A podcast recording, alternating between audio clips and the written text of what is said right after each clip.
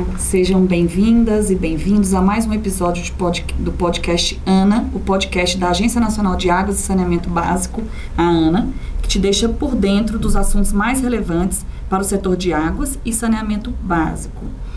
É, o episódio de hoje do nosso podcast é, ele é uma sequência de um outro episódio que contou um pouquinho da história da capacitação da ANA para o Sistema Nacional de Gerenciamento de Recursos Hídricos. É, o episódio de hoje ele é sobre os desafios que estão por vir da educação para a gestão de recursos hídricos. Eu sou Mariana Braga, especialista em regulação de recursos hídricos é, e saneamento básico da ANA. Já passei pela coordenação de capacitação da ANA e estão comigo aqui hoje a Renata Maranhão, que é a atual coordenadora de capacitação Olá, Renata. Oi, Mari. Oi, Vivi. Seja bem-vinda. Mais conhecida como Renatinha. Gostaria de cumprimentar todos os ouvintes que nos acompanham. E também temos a companhia da Vivi Melo, Viviane Melo, que é a atual coordenadora substituta de capacitação, a parceira da Renata. Olá, Vivi. Sim, olá. Seja bem-vinda. Obrigada, obrigada pelo convite, pela parceria de sempre, né? Exatamente. Vivi já foi minha parceira e agora as duas formam aí a dupla que estão à frente, né, dessa coordenação de capacitação. Isso aí. Bom, é, a minha passagem pela capacitação, ela foi uma passagem bem rápida, mas bem desafiadora, né, cheia de desafios, e por isso eu pergunto a Renata. Renata, quais os principais desafios que você enfrentou assim que eu te passei o bastão? Considerando ainda que você pegou o barco em plena pandemia. Me conta. Eu confesso, Mari, que quando eu assumi esse bastão eu não tinha noção é, dos desafios que estavam por vir. Eu sugiro que vocês acompanhem o, o episódio anterior para vocês compreenderem o tamanho dessa agenda. E quando eu assumi, a minha primeira reunião foi à distância, então, junto é, desse desafio de gerenciar uma equipe se somou também todos os desafios postos pela pandemia. Então, as pessoas, ainda bem que eu pude contar com o apoio do nosso superintendente Humberto, de toda a equipe que se desdobrou entre as suas demandas pessoais e profissionais para dar conta dessa agenda, e ao mesmo tempo dos desafios de transformar os cursos presenciais que estavam previstos para a modalidade remota, Passamos a realizar webinários semanais para que a gente desse continuidade a esse diálogo com os diversos entes do SINGRE e, ao mesmo tempo, ampliasse a nossa articulação com as áreas da Agência Nacional de Águas. Avançamos nos mestrados profissionais que também tiveram que se adaptar para a modalidade remota. Então, fizemos dois aditivos para agregar outras informações para fortalecer esses mestrados. E no meio desse processo, a gente lançou um programa para a segurança de barragens, um programa de educação e comunicação, e, e incorporamos a agenda né, na área de regulação do saneamento. E foi um momento onde a gente desenvolveu, em parceria com o Banco Mundial, o plano de capacitação na regulação do saneamento. Então, foram esses, as, essas as principais frentes que a gente atuou no meio da pandemia. É legal, Renata, é realmente bem desafiador. E eu passo a palavra então para Vivi. É, considerando, Vivi, tudo isso que a Renata colocou, né, o, o, mundo está mais digital do que nunca, né? Verdade. E o é que, que você, o que você percebe das mudanças na educação trazidas por essa era digital, que foram ainda potencializadas pela pandemia? Mari, eu penso que essa, essas mudanças são a mudança, é a mudança da educação como um todo. Hoje, quando você quer saber um assunto, o que, que você faz? Vou na internet. É o Google. É Exato. o Google. Então, todo mundo faz isso. Todo mundo vai lá e dá um Google. O que, que acontece? A gente tem acesso a muito conhecimento, a muita informação, só que a gente está lá e a gente não sabe se aquele, se, se aquele conhecimento é bom, se aquele conhecimento é ruim. Muitas vezes a gente perde um tempo tentando extrair dali aquilo que nos cabe, que nos serve, né? Então, é, a gente consome muita coisa, descarta muita coisa, e hoje a figura do professor passou a ser, em muitos casos, segundo plano. Né? Então, a educação hoje ela é muito mais autônoma, muito mais autodirigida. Eu acho que esse é um desafio muito grande nosso da capacitação.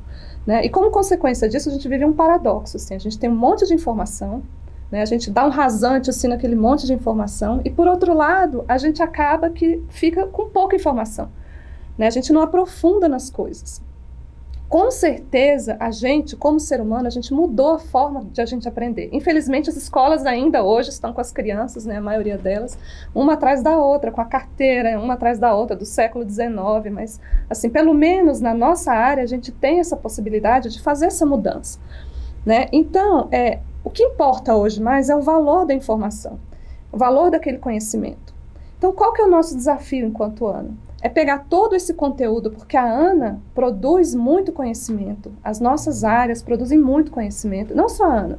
As outras instituições de gestão de recursos hídricos também estão produzindo muita coisa. Então, o nosso desafio é garimpar essa informação e estruturar de uma forma que chegue a quem interessa, chegue ao usuário da forma que interessa a ele. Porque senão não adianta. Né? Você pode produzir um monte de coisa linda. Se não te interessar, Renata, você não vai, você não vai pesquisar, você não vai atrás. Entendeu? Então, é, é a tal da empatia pedagógica que eu já ouvi algumas pessoas falando, né?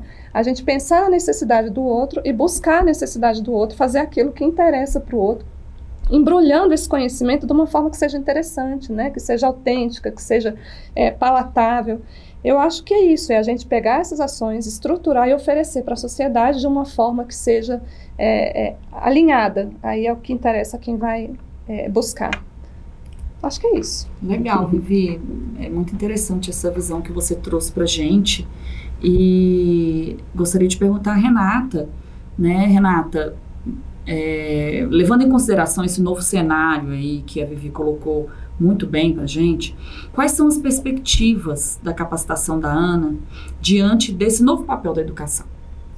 Então, a Ana, ela passa a assumir o papel de curadora do conhecimento, né? Como a, a Vivi mencionou, o Google, ele faz uma, cura, uma, uma curadoria primária, a gente acessa, se a gente for pesquisar sobre algum instrumento da Política Nacional de Recursos Hídricos, a gente identifica alguns conteúdos materiais. Uhum. Mas a Ana, ela tem o papel agora de diagnosticar no sistema como um todo o que é produzido, né, a, em todos os temas que são prioridades do Sistema Nacional de Gerenciamento de Recursos Hídricos e necessário para aprimorar a gestão e a regulação e fazer uma oferta mais direcionada, agregando diversos objetos educacionais em diversas linguagens, porque cada pessoa tem uma, um interesse uma afinidade diferenciada no seu processo de formação. Então, é importante que tenhamos podcasts, vídeos, materiais em PDF, cursos à distância mais interativos, mais é, direcionados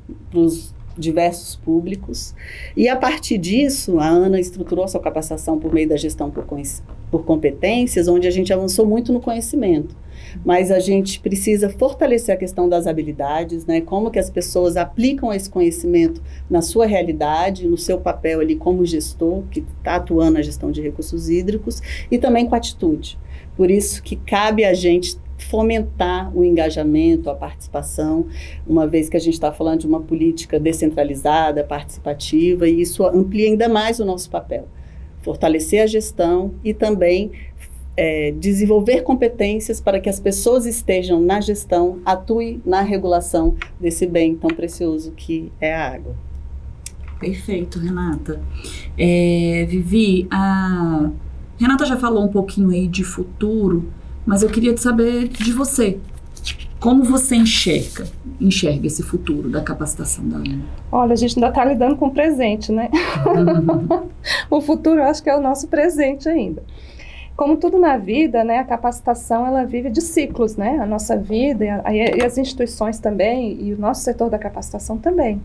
E hoje a gente vive um momento importante de renovação, né? Então passamos por um início que o pessoal falou no começo, Luiz, a Tassi, e a Celina que estruturaram todas as estratégias, né, as estratégias, os, os, materiais, tudo aquilo que a gente faz. E hoje a gente vive um momento de renovação. Né? E, e nesse momento que a gente está falando de um ciclo de curto prazo, né? se a gente for pensar assim que os ciclos eles podem ser de médio, de curto e de longo prazo, num ciclo de curto prazo a gente está pensando, por exemplo, em renovar nossas parcerias, a gente ter uma parceria forte, uma instituição que seja forte, com expertise bastante em EAD, que aí a gente fica é, focado na que, em questões mais estratégicas, em outras ações. Né? Uhum. Uma, uma coisa é essa. É, e outra coisa que eu sempre bato nessa tecla que eu acho importante é incorporar nesses, nesses no, nesse novo momento, né, nesse novo ciclo, uma visão inovadora, que é sobretudo para mim a visão inovadora é você enxergar, é você incluir a opinião do outro, principalmente quem está no Singre, né, de quem está lá na ponta, de quem está enfrentando os desafios. A gente está aqui oferecendo para eles, então a gente tem que ver o que, que, que, que eles precisam exatamente, né, no que, que a gente pode ajudar. Eu acho que é isso. E eu acho que vale a pena a gente falar também dessa questão dos ciclos de longo prazo, né, Renata? Que, assim, de como incluir isso numa estratégia de longo prazo, né, no plano. Nesse momento, o MDR, em parceria com a ANA, está estruturando o Plano Nacional de Recursos Hídricos, que terá uma vigência entre 2022 e 2040. Uhum. E a gente está aproveitando esse momento para fazer o nosso planejamento, como ANA enquanto sistema. Né? E é aí que entra é, essa questão a médio, a curto, a médio e longo prazo.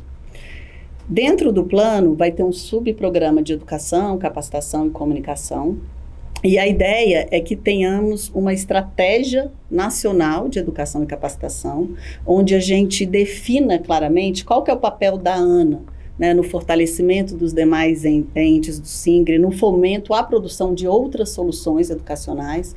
A ANA pode avançar em temas mais amplos, mas é importante que os estados, os comitês de bacias, é, produzam conhecimentos né, adaptados às suas questões territoriais, às suas realidades específicas. Então, para isso, a gente está prevendo a definição dessa estratégia nacional plurianual, com programações seriadas. Fortalecer também a questão da educação formal, essa é uma demanda recorrente do sistema, recorrente é, dos planos de recursos hídricos. Então, como a gente pode fomentar a inserção do tema da água dentro do espaço escolar, até para que a gente estimule que os jovens se insiram nos comitês de bacias e que os comitês de bacia também é, incorporem né, as demandas e o envolvimento da juventude e dar continuidade ao apoio aos mestrados profissionais, que tem dado muito sucesso, é uma forma da gente avançar em capacitações mais amplas, né, mais específicas, incorporando aí ciência, tecnologia e inovação. O que é importante nesse processo como um todo é que a área de capacitação da ANA consiga atender as demandas de todas as orgs né, da agência, ao mesmo tempo que o programa de educação e capacitação do novo plano consiga atender as demandas por formações capacitações de todos os programas que incorporam esse plano. Então, a capacitação e a educação, ela surge como um elemento fundamental para fortalecer e potencializar a estruturação e implementação de todos os instrumentos da Política Nacional de Recursos Hídricos. Então, é algo que vem para somar e para fazer com que a gente é, tenha cada vez mais instituições fortes, fortalecidas e com potencial para tomada de decisão e para atuar na questão da gestão de conflitos e enfrentar todas as crises que estão por vir e que vivemos atualmente. Com certeza, Renata, eu concordo com você que esse é o caminho. Né? Fico feliz de estar aqui com vocês, conversando um pouquinho sobre esse assunto tão importante. Mas vamos caminhando agora para o final do nosso podcast. Gostaria de agradecer a disponibilidade e a presença de vocês duas, né? E também a oportunidade de estar aqui com vocês. Agradeço a equipe técnica que nos deu apoio aqui para essa gravação e gostaria de passar a palavra novamente para vocês, né? Para vocês deixarem aí um, um recado final de despedida. Vou começar então. Vamos lá, Vivi. Pra gente variar as falas. Vai né? pra variar. Isso. Não, eu só queria agradecer essa oportunidade né, de estar aqui com vocês no presencial. Para quem está escutando isso mais para frente, tá? A gente ainda está em pandemia, agora já vacinados com alguma distância, ainda podemos estar juntos. Né? E poder estar aqui nesse momento com vocês. Teve uma chuvinha gostosa aqui, então a água também teve nesse momento né? E dizer que é muito bom tá, tá nessa agenda, tá aqui falando de uma coisa que eu gosto muito, que eu venho aprendendo a gostar cada vez mais, né? Às vezes eu acho que eu estou mudando a água, mas na verdade a água que está me, me, modificando ao longo da minha vida. Venho sentindo muito isso. É isso, é, é só agradecer mesmo. É muito legal, Vivi. É, eu que agradeço, agradeço também. Né? É, Renata, vamos lá, para encerrar tô... nosso podcast. eu uhum. também gostaria de agradecer, agradecer é, a Celina, Luiz, Tassiana, que participaram do episódio anterior. Agradecer imensamente a Mari e a Vivi, né, por por estarmos hoje trazendo essa reflexão, que tenhamos várias outras oportunidades, Exatamente. momentos de diálogo, troca, envolvendo os órgãos estaduais, representantes dos comitês de bacias, entidades delegatárias. Esse é um desafio amplo. É, o SUS, né, ele nos mostrou a importância de um sistema fortalecido no enfrentamento de uma pandemia. Então, é importante que a gente olhe para o nosso sistema, pense em ações que o fortaleçam, que façam com que pessoas e instituições permaneçam é, conectadas e atuando no mesmo sentido, né? Porque é Acho... é importante a gente retomar que nosso propósito, em última instância, é assegurar que a água, em quantidade e qualidade, seja um direito de todos e de todas, né? Aí o gênero é algo que vai, que deve entrar como um tema transversal em todas as capacitações. Tenho certeza que tem vários outros aspectos que devam entrar. Então é esse recado que a, que a gente oportunize esses momentos de reflexão e de construção para que consigamos dar as respostas necessárias para as diversas crises que enfrentamos. Excelente, excelente, Renata. Vivi, você ia... Eu só queria falar no final, assim, que, que me ocorreu, né? Porque a gente tem resultados lindos, assim, a gente faz um trabalho bonito, com muito esforço, né? A gente e que, lógico, que só é, isso só é possível graças a, ao pessoal que trabalha com a gente, né? Não vou falar o nome de todo mundo porque eu vou acabar esquecendo alguém, mas tem, tem uma turma boa aí que carrega o piano junto com a gente e com amor. Então a gente vê assim nos olhos de cada um a essência ali da educação, né? O compromisso, o comprometimento e a vontade de estar ali mesmo. Eu acho que isso faz toda a diferença no trabalho que a gente faz. É, é a gente não é. podia deixar de falar realmente da equipe da capacitação. E é- Única. É, é. e é uma equipe maravilhosa que foi muito parceira nesse momento de pandemia. E essa equipe ela se soma com as equipes dos estados, com as equipes dos comitês. Exato. Então a ideia é que a gente agregue cada vez mais outros comitês. Agora se soma também com pessoas de outras áreas da ANA, porque a educação e a capacitação ela é efetivamente transversal e ela é um desafio, né, de todas as áreas Coletivo. da ANA. Né? Então que essa equipe se multiplique cada vez mais. Legal, gente. É isso aí. Obrigada pela audiência. Continuem acompanhando a Ana nas redes sociais para saber mais sobre a atuação da agência. Um forte abraço e até a próxima. Até a próxima. Até a próxima.